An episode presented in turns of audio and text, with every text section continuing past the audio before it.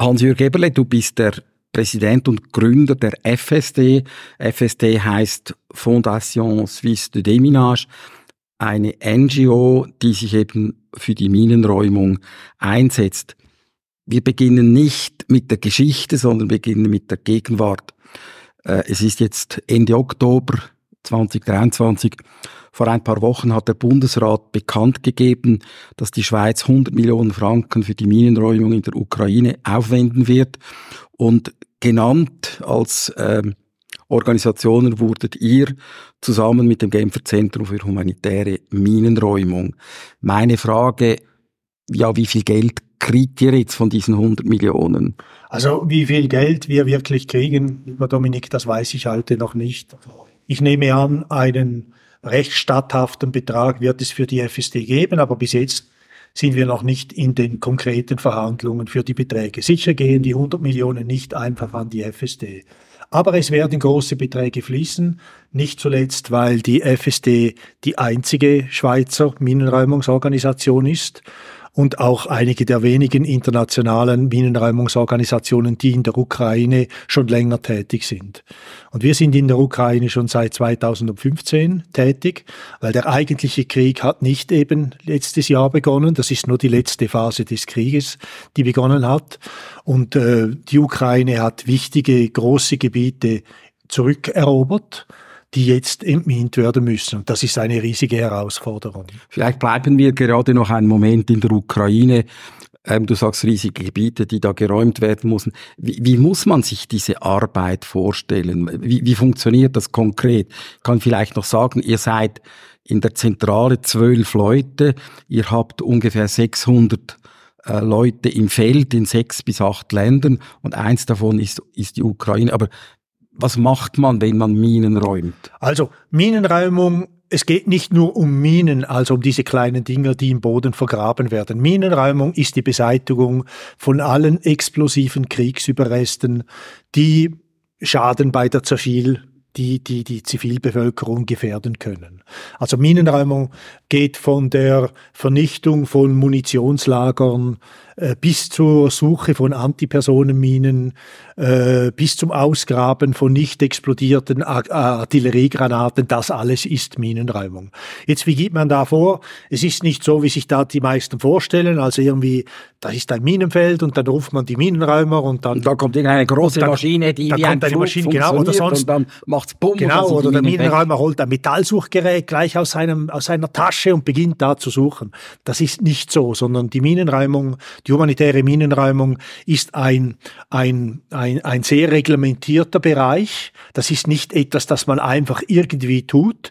Es gibt internationale humanitäre Minenräumungsstandards, die genau beschreiben, wie das stattfinden soll. Und konkret heißt das, die Minenräumung, die die FSD in der Ukraine macht, läuft nicht einfach ab. Die FSD sieht da irgendwas und macht irgendetwas, sondern die FSD ist eine akkreditierte Organisation, die arbeitet unter der Kontrolle der Regierung, der Behörden. Und diese Behörden weisen uns Arbeit zu, die wir nach diesen Standards durchführen. Und konkret beginnt das meistens mit einer Anfrage, weil irgendwo zum Beispiel ein Unfall passiert ist, ein Traktor ist auf einer Mine explodiert oder Menschen haben in einem Dorf gesehen, dass Munition am Boden liegt und man weiß nicht, ob das gefährlich ist. Wenn das so ist, dann kriegen wir als erstes den Auftrag, einen Survey zu machen. Man sagt dann eine nicht technische Erhebung, ein Non-Technical Survey. Also wir schicken ein Team von Minenräumern dahin. Man kann sich vorstellen, ein Geländewagen mit drei ausgebildeten Minenräumern dahin. Die fahren in das Dorf und die sammeln mal alle verfügbaren Informationen. Die schauen sich das vor Ort an. Sieht man was? Kann man da hingehen? Die befragen die ganze Bevölkerung. Die sprechen mit den Behörden. Die sprechen mit der Polizei, mit dem Militär, äh, mit vielleicht irgend mit, mit allen Leuten, die darüber etwas wissen. Die schauen sich alle Satellitenkarten vorher an, die haben Drohnen dabei und fliegen Kartografiedrohnen, falls sie ein Gebiet nicht einsehen können. Und die machen eine erste Einschätzung des Problems. Und es gibt eigentlich drei, drei mögliche Resultate. Das eine ist, das beste Resultat ist, ihr habt gedacht, das sei gefährlich hier, es sei ein Minenfeld. Wir können euch aber bestätigen, es ist keins. Mhm. Das ist das beste Resultat. Dann müssen wir keine Minen räumen und können den Leuten praktisch das Land sofort wieder freigeben. Oder dann kann es sein, dass es vermutlich ein Minenfeld ist oder sicher ein Minenfeld. Wenn das so ist, dann dieses technische Erhebungsteam geht zurück an das Minenräumungszentrum, die erhalten die Berichte von all diesen verschiedenen Teams und die machen dann eine Priorisierung, also sie sagen vielleicht, es ist wichtiger dass wir uns um die Schule um die vermutlich verminte Gebiet um die Schule kümmern, als vielleicht an einem Bauernhof, der vermint ist. Die machen Prioritäten. Und dann werden diese relativ knappen Minenräumungsteams, von denen es nicht sehr viele gibt, werden auf das Problem angesetzt. Also heißt das, wenn der, wenn die ganze Survey gut gemacht ist, dann schrumpft das möglicherweise gefährliche Gebiet schon sehr stark, weil man gewisse Gebiete als nicht gefährlich ausgrenzen kann. Und das ist sehr wichtig, weil man mit der Bienenräumung mal beginnt, dann kostet das viel Geld, ist viel Arbeit und geht relativ langsam vonstatten. Und wenn man jetzt die Berichte aus der Ukraine hört, ich habe gelesen, die Ukraine sei im Moment das am stärksten Minen- oder überhaupt munitionsverseuchte Gebiet der Welt. Bisher hat dieser traurige Rekord meines Wissens Laos gehalten.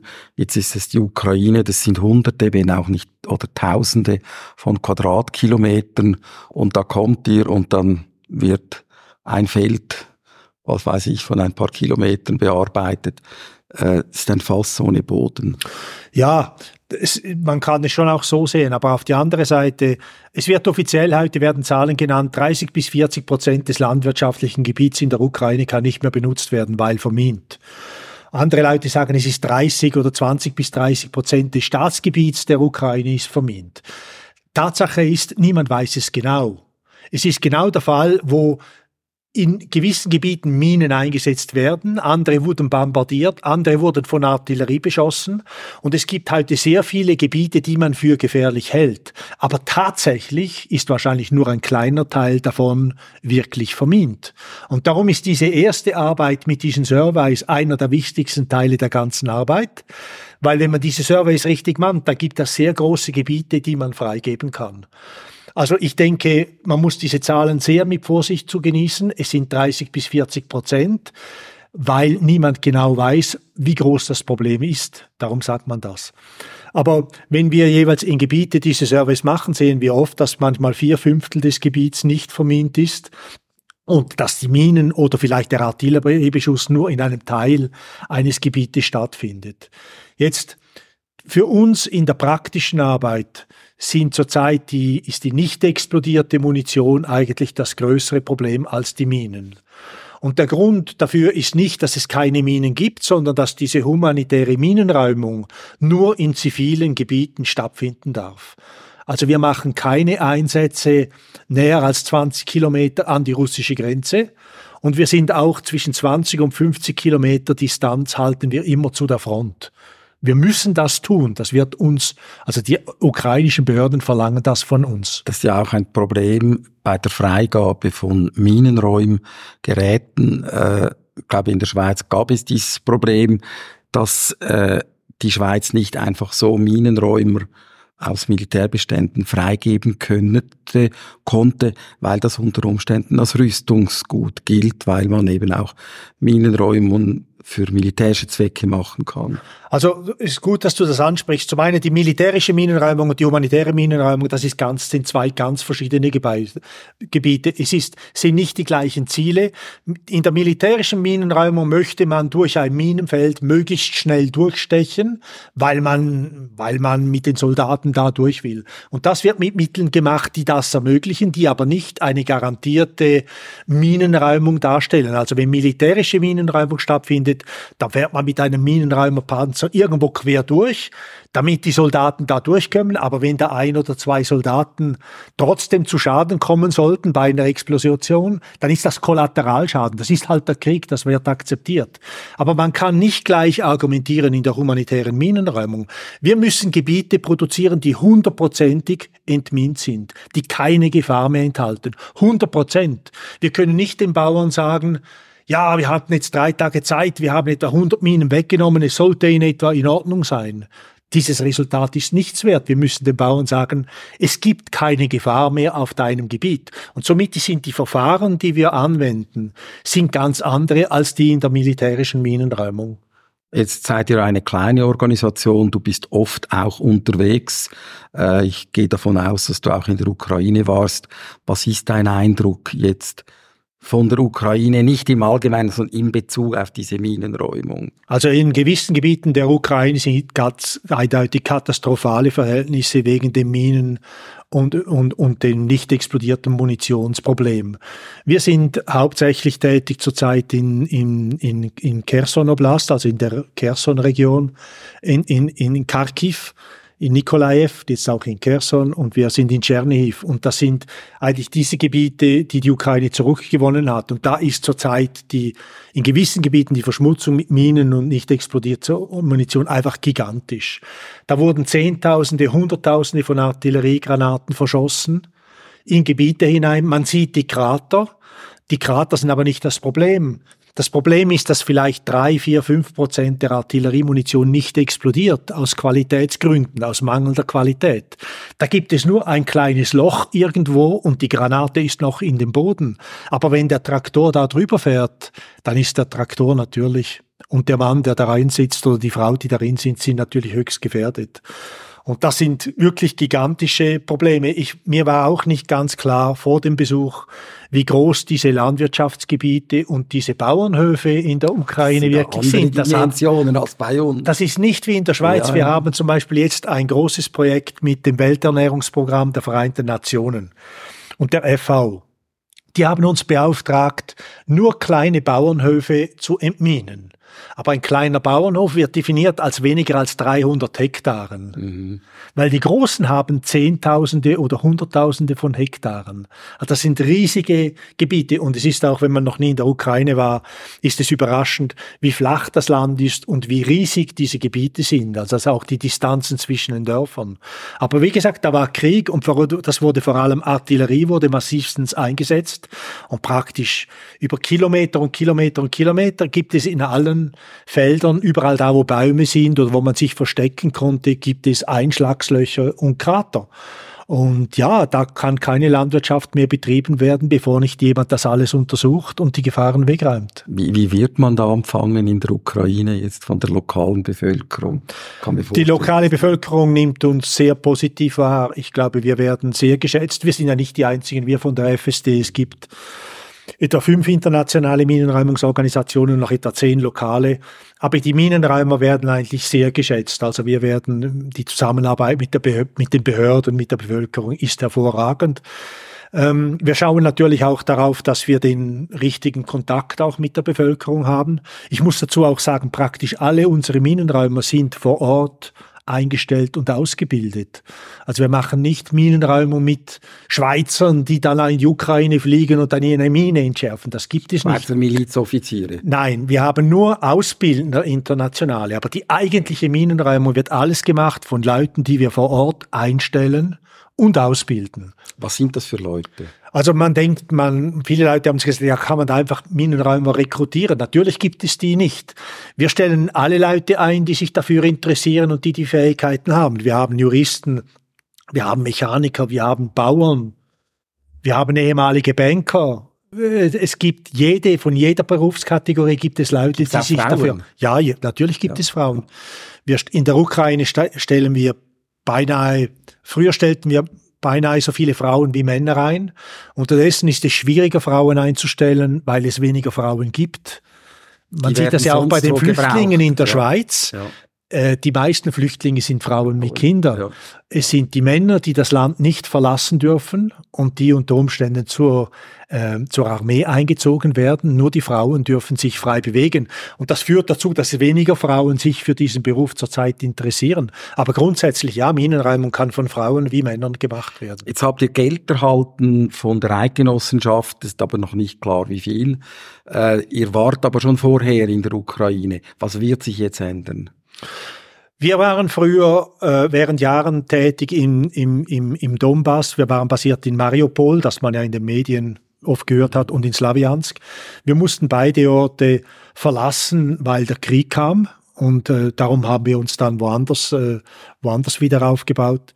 Was ändert sich jetzt?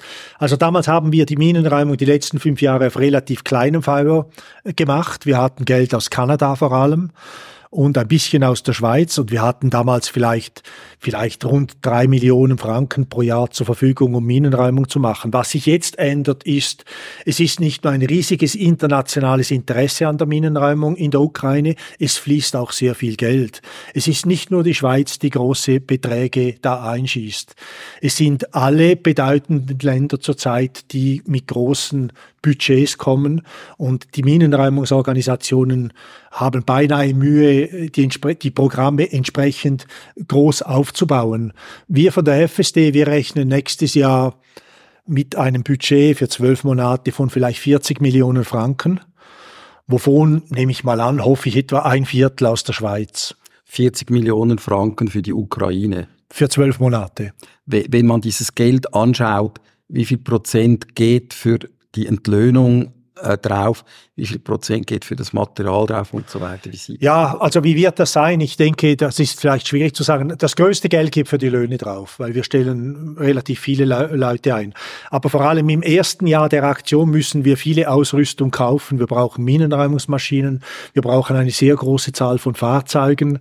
Äh, wir brauchen spezielle Ausrüstung für den Minenräumer. Das sind natürlich schon hohe Kosten im ersten Jahr. Dann ein anderer großen Kostenfaktor in der Ukraine und dass man vielleicht nicht daran denkt, es ist extrem teuer zurzeit eine Versicherungsdeckung zu erhalten für Minenräumer in der Ukraine.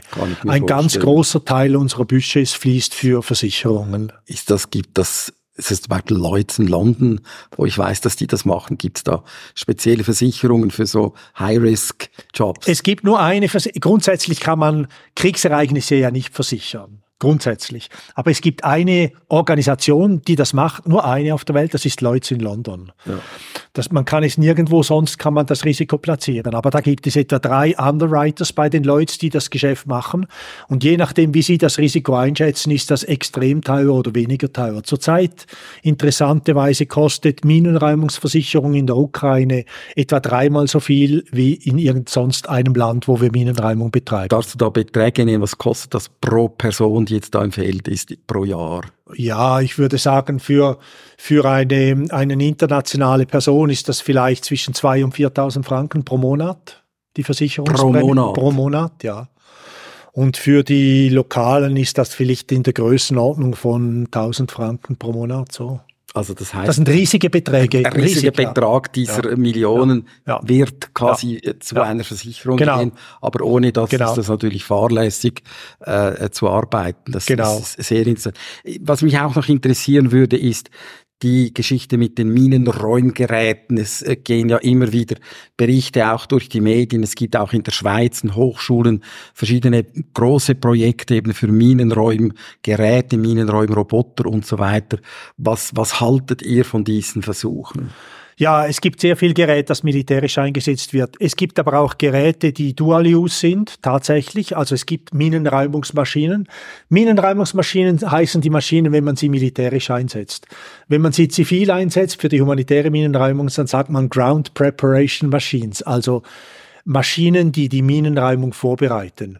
Der Unterschied ist, die gleichen Maschinen, wie zum Beispiel auch Digger in der Schweiz produziert oder GCS in der Schweiz produziert, es gibt zwei Hersteller in der Schweiz, diese Maschinen haben meistens eine, eine, eine Fräse vorne oder sie haben ein, eine, eine Walze mit Ketten und Hämmern daran, die sehr schnell rotiert und auf den Boden schlägt. Und diese Maschinen werden militärisch so eingesetzt, dass man sie auf ein Minenfeld ansetzt und dann explodieren die, Mine, die Minen links und rechts.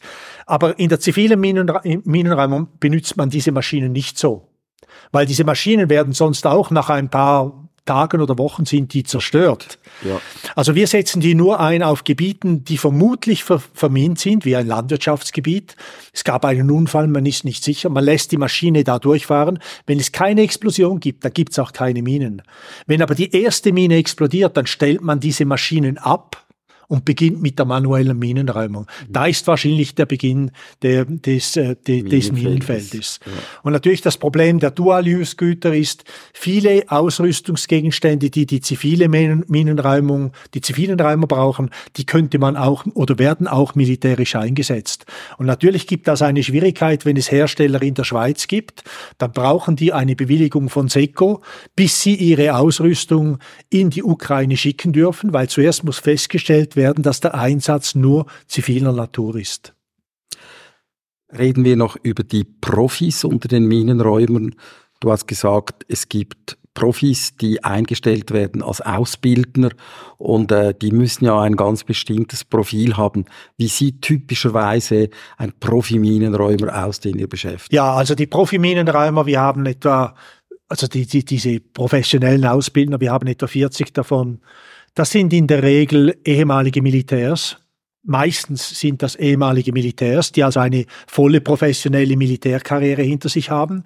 Das sind Profile darunter typischerweise Special Forces, das sind Kampftaucher, das sind äh, Ingenieure, aber sie sind meistens Spezialisten, die eine große Erfahrung im militärischen Gebiet erworben haben, meistens auch, wie man die Minen legt oder wie man die Booby Traps macht oder wie man halt mit Explosivstoffen umgehen. Und oftmals sind das Leute, die nach ihrer militärischen Berufskarriere wünschen, im humanitären Bereich tätig zu sein. Man kann dann fragen, warum? Vielleicht, weil sie Gutes tun wollen. Und das gibt oftmals hervorragende humanitäre Profile, die ihr Spezialwissen dann einsetzen, um entsprechend nationale Mitarbeiter auszubilden. Ich kann mir vorstellen, dass du auch persönliche Kontakte dann mit diesen Leuten pflegen kannst. Äh, wie, wie ist das? Ich bin sehr gerne mit diesen Leuten zusammen. Ich habe auch viele Freunde in dieser Community. Es gibt nicht so viele professionelle Minenräumer weltweit. Man muss sich das vorstellen, das ist ein kleines Becken von ach, sind das Tausende, wahrscheinlich sind das nur Hunderte, die da unterwegs sind und die man auch einstellen kann. Und natürlich nach 25 Jahren in dem Gebiet kenne ich relativ viele davon, die bei uns waren oder bei uns wieder, wieder sein werden. Ich stelle fest, diese Ex-Militärs, diese Spezialisten sind oftmals Leute, die extrem polyvalent sind und autonom. Das ist ihre erste Qualität. Die haben gelernt, wie man einen Job macht, auch wenn man nicht alle Detailinstruktionen kriegt, auch wenn große Schwierigkeiten auftauchen, auch wenn die Dinge nicht laufen wie vorgesehen. Das ist der große Vorteil. Sie sind meistens äußerst zuverlässig. Ich denke aber auch zum großen Teil, sie sind nicht unbedingt kreativ Sie sind nicht unbedingt Leute, die äh, unbedingt sich in, für viele andere Gebiete interessieren. Meist sind das auch Leute, die sehr formatiert sind durch ihre fokussiert, berufliche Laufbahn. Fokussiert. Ja. Ja. Ähm, Ihr arbeitet ja nicht nur in der Ukraine, sondern du hast gesagt, es sind sechs bis acht Länder. Es sind auch Länder, die sehr viel weniger im Fokus sind. Ich habe jetzt nicht alle im Kopf. Ich weiß, dass eins davon Kolumbien ist, wo es ein jahrzehntelanger Bürgerkrieg gab. Was gibt es für weitere Schwerpunkte, äh, wenn du vielleicht eins davon erwähnen könntest? Ja, also Schwerpunkt für, für uns von der Minenräumung her immer noch eines der wichtigsten Länder ist der Irak. Man, leider hört man nicht mehr so viel in den Medien, aber der, der Irak hat ein riesiges Minenproblem und sind eigentlich nicht Minen, es sind eigentlich diese IEDs, die Probleme sind. IEDs sind ja selbstgebaute, selbstgebaute Minen. Und das sind vor allem die Sprengsätze an der ja, Seite der Straße, die explodieren. Nein, da, ja, das zum Teil auch, aber es sind diese speziellen Sprengsätze, die der Daesh, die Al-Qaida entwickelt hat. Ja äh, und die zu Zehntausenden oder Hunderttausenden verlegt wurden wie Minen. Man kann sich vorstellen, das sind nicht industrielle, von Rüstungsfirmen hergestellte Minen, sondern das sind in kleineren industriellen Firmen hergestellte Gegenstände. Da werden, der Sprengstoff ist äh, Industriesprengstoff aus der Türkei und der Behälter sind, abges sind Stücke von, von Rohren, die in der Ölindustrie verwendet werden. Also so werden diese, eigentlich diese Minen hergestellt. Die Auslösemechanismus sind zwei Autofedern, die zusammen zusammengehalten werden mit einer Batterie dazwischen und so weiter. Also das sieht relativ krude aus. Aber wenn diese Dinge mal vergraben sind auf dem Boden und jemand steht auf diese vergrabene Autofeder, und das löst nebenher zum Beispiel den Kochtopf oder das Stahlrohr aus mit Sprengstoff, mit fünf Kilometer Sprengstoff, dann ist die, der Erfolg, oder sagen wir, der, die Wirkung ist natürlich genau gleich Absolut wie bei einer Mine. Ja, darum sind diese IDs sind eigentlich wie Minen. Und der Irak ist zu unvorstellbarem Maße heute noch in großen Gebieten vermint. Ein bisschen wie der Ukraine, das sind riesigste Landwirtschaftsgebiete, sind vermint. Über Kilometer und Kilometer und Kilometer und Kilometer. Und riesige, also ich würde es, es sind hunderte oder sind es vielleicht tausende von Dörfern, werden noch heute nicht wieder aufgebaut im Irak, obwohl sie von Daesh aufgegeben wurden. Und der Grund ist, sie wurden beim Rückzug vermint. Und die, die, Minungskapazität im Irak ist ungenügend und das ist eigentlich der Grund dafür, dass heute noch Zehntausende oder vielleicht Hunderttausende von, von Irakern in Camps leben und nicht in ihre Dörfer zurückkommen, weil die Dörfer noch nicht entmint sind und damit sind sie noch nicht freigegeben für die Bevölkerung, um ihre Häuser wieder neu aufzubauen. Wer bezahlt jetzt zum Beispiel diese Arbeit im Irak? Ihr könnt überhaupt nur tätig werden, wenn jemand da ist, der das bezahlt. Und das ist, wir haben das gehört. Also wir haben die, das meiste Geld der, der FSD kommt immer noch von Regierungen zum Teil auch von den Vereinten Nationen. Es gibt auch private Spender, aber ich würde sagen, 80 Prozent unserer Mittel sind eigentlich von zwei, drei großen Geldgebern. Der größte und der größte Geldgeber weltweit in der Minenräumung ist, sind die Vereinigten Staaten. Das ist interessant, weil ja die Vereinigten Staaten diese Minenkonventionen gar nicht unterschrieben haben. Es ist aber der weltgrößte Geldgeber für humanitäre Minenräumer. Es gibt auch die Europäische Union, es gibt Deutschland, es gibt Japan, es gibt Ka Kanada, es gibt viele Länder, die spezialisierte Abteilungen haben, die sich für Minenräumung interessieren und die gezielt Organisationen wie die FSD finanzieren. Und in diesem Fall, wenn ihr jetzt einen Auftrag im Irak habt, kommt der Auftrag von der von der UNO oder von den USA oder vom Land selber? Also es, es ist meistens so, der, der Prozess beginnt in der Regel mit dem Land. Das Land muss sagen, wir haben ein Minenproblem zur internationalen Gemeinschaft.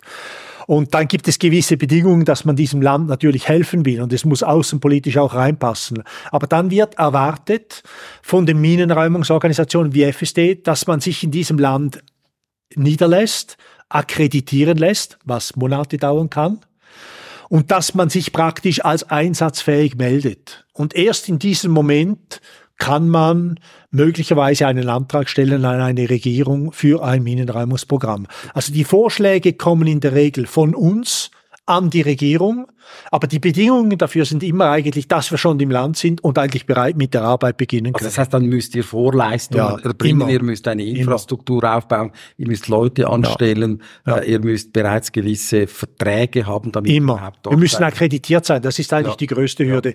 Akkreditierung in vielen Ländern, das ist ein kompliziertes Thema. Das ist nicht einfach wie NGOs, die irgendwie Bäume pflanzen oder Lebensmittel verteilen, da, da sehen die Länder keine Gefahr. Wenn die Minenräumer kommen, da gehen die Warnlampen an in den meisten Ländern. Wieso?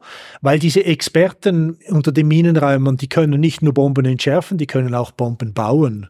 Die können mit Explosivstoffen umgehen. Und die, die, die Länder sehen immer die Gefahr, dass Organisationen wie die FSD vielleicht Terroristen unterstützen könnten oder irgendetwas Illegales tun könnten. Und darum sind die Abklärungen, bis wir die Erlaubnis erhalten, irgendwo zu, äh, zu arbeiten, sind sehr, sehr aufwendig. Also es gibt die Polizei, das Militär, die Geheimdienste, alle werden uns von allen Seiten her durchleuchten, bis wir dann am Schluss vielleicht die Bewilligung erhalten oder auch nicht. Geht es davon aus, dass ihr nach 25 Jahren wisst, wie das geht. Aber das ist ja ein Wissen, das kann man sich nicht einfach so ja, aneignen. Äh, was sind das für Leute, die jetzt in Genf arbeiten? Sind das, du bist ja selber ein ehemaliger IKRK-Mitarbeiter, sind das Leute, die zum Beispiel aus dem humanitären Feld kommen? Oder was sind das für, für da ist ein ganz großes, spezielles also, Know-how gefragt. Bei unseren Schlüsselleuten, wir sind zwei ehemalige IKRK-Mitarbeiter und sicher haben wir viel vom IKRK gelernt, wie man Operationen in schwierigen Umständen, in schwierigen Ländern auf, aufzieht. Aber wir haben auch zwei äh, ehemalige Militärs, einer vom australischen Militär, einer vom britischen Militär hochausgebildete Minenräumungsspezialisten, die uns unterstützen und die eigentlich die Operationen leiten. Und zu viert leiten wir eigentlich diese Organisation und machen diese ganze Vorarbeit mit den ganzen diplomatischen Verhandlungen, mit den ganzen Vorleistungen, mit den ganzen ja, Konzept, konzeptuellen Arbeit, die ganzen Vorschläge, die wir den Regierungen unterbreiten, das machen wir zu viert, fünft in Genf. Wie hat das eigentlich angefangen? 25 Jahre, jetzt kann man sagen, das ist eine lange Zeit. Man kann auch sagen, das ist nicht, noch nicht so lange. Wie hat das angefangen, dass Hans-Jörg Eberle beschlossen hat, jetzt gründe ich eine Organisation, äh, um Minen zu räumen? Ja, Dominik, ich war wie du im IKRK. Wir waren ja auch zusammen schon in gewissen Ländern, wo in Peshawar, wo, wo, wo das IKRK Spitäler für Kriegsverwundete äh, betrieben hat. Und du magst dich sicher erinnern, es gab viele Minenverwundete unter den Menschen damals. Mich hat das damals schon sehr betroffen, diese Amputationen, diese schrecklichen Verletzungen, Kinder, Frauen, die da unter den Patienten waren, das hat mich äußerst betroffen gemacht. Nicht nur mich, das waren viele andere auch. Aber ich habe mich damals gefragt, Warum macht das IKRK nicht mehr im Bereich Prävention, damit diese Leute nicht verunfallen? Und damals hatte das IKRK, heute ist nicht mehr der Fall, eine bisschen eine doktrinäre Haltung, wenn du dich erinnerst. Es ist damals, das ist die Verantwortung derjenigen, die die Minen gelegt hat. Das IKRK wird sich nicht für die Staaten substituieren und so war das der Diskurs. Und als ich das IKRK 1997 verlassen habe, war mir das eigentlich ein großes Anliegen. Ich habe mir immer gedacht, das ist schlimm, dass niemand niemand mehr Prävention macht, dass es nicht zu Unfällen kommt. Und ich habe mir damals überlegt, wenn das das IKRK nicht tun will, dann muss man das vielleicht als Pri Privatinitiative machen. Und mit Freunden zusammen haben wir damals einen Verein, einen Verein gegründet, der sich am Samstagnachmittag in Fribourg jeweils getroffen hat, um zu diskutieren, was könnte man dann eigentlich gegen dieses Minenproblem machen. Und das hat dann dazu geführt, wegen der Kosovo-Krise und den Flüchtlingen, den, den, den Kosovaren in der Schweiz, die zurückgeführt werden sollten, zu einer Diskussion, könnte man diese als Minenräumer ausbilden mit der Schweizer Armee. Das hat dann nicht funktioniert, aber das hat uns dann eigentlich auf diese Spur gebracht. Aha, da ist eine Nische wahrscheinlich nicht besetzt. Niemand aus der zivilen Seite kümmert sich um Minenräumung. Alle sagen, das sei das Aufgabe des Militärs.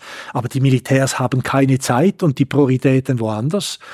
Und heute, 25 später, wenn ich mir diese Anfänge so anschaue, muss ich sagen, natürlich, wir waren auch ein bisschen naiv, weil wir haben gedacht, wir seien die Einzigen, die diese gute Idee hätte eine Organisation zu gründen, zivil, die Minen räumt. Aber jetzt, 25 Jahre später, sieht man, dass alle Minenräumungsorganisationen, die heute noch arbeiten, vor 25 Jahren etwa gegründet wurden in verschiedenen Gebieten der Welt und keiner wusste was von den anderen. Also in dem Verein, also in der, in der UK, in England, in Deutschland, in Italien, das in Frankreich. Sie hier im Hintergrund ja. hören, das ist ein Hund, dem es langweilig ist. Das ist aber kein Problem, wenn wir erklären, worin das Problem besteht. Ja, ja. Ja, ähm, eben, ihr, es hat verschiedene Organisationen gegeben, ja. die eigentlich alle klein angefangen Die haben alle klein angefangen. Wir wussten nicht, dass da die anderen das auch machen. Wir dachten, wir seien die Einzigen. Und so haben wir das als Privatinitiative ein bisschen hochgezogen. Für uns der erste Durchbruch kam, ich war damals Unternehmensberater für die Vereinten Nationen und habe, hatte ein Mandat in Sarajevo. Äh, und ich war da vor Ort nach dem Krieg. Und ich habe gesehen, dass gewisse, Stadt, äh, gewisse Teile der Stadt nicht wieder aufgebaut werden, weil sie immer noch vermint sind. Und äh, ich kam zurück zu meinem Freund und habe gesagt, ja, jetzt war ich gerade in Sarajevo und da ist jetzt zum Beispiel ein Problem, das man lösen sollte. Und dann haben alle gesagt, ja, das ist ja super, aber wir können ja selbst, wir wissen ja gar nicht, wie das geht. Was machen wir jetzt? Und dann haben wir in Sarajevo eine deutsche Minenräumungsorganisation gefunden. Das gab schon eine kleine NGO. Und wir haben denen gesagt, ja, äh, könnt ihr auch für uns räumen, wenn wir das Geld auftreiben können. Und dann haben sie gesagt, ja, wenn ihr das Geld habt, dann können wir schon ein paar Wochen länger bleiben und für euch auch arbeiten. Und ich weiß noch, ich habe damals mit meinen Freunden 30.000 Franken privat gesammelt, so von meiner Mutter und den Nachbarn und allen, die mir bekannt waren. Und das war eigentlich dann das erste Minenräumungsprojekt, das wir erst selbst gemacht haben. Und es dauerte dann nochmals etwa zwei Jahre, bis wir wirklich die ersten professionellen Minenräumer selbst eingestellt haben.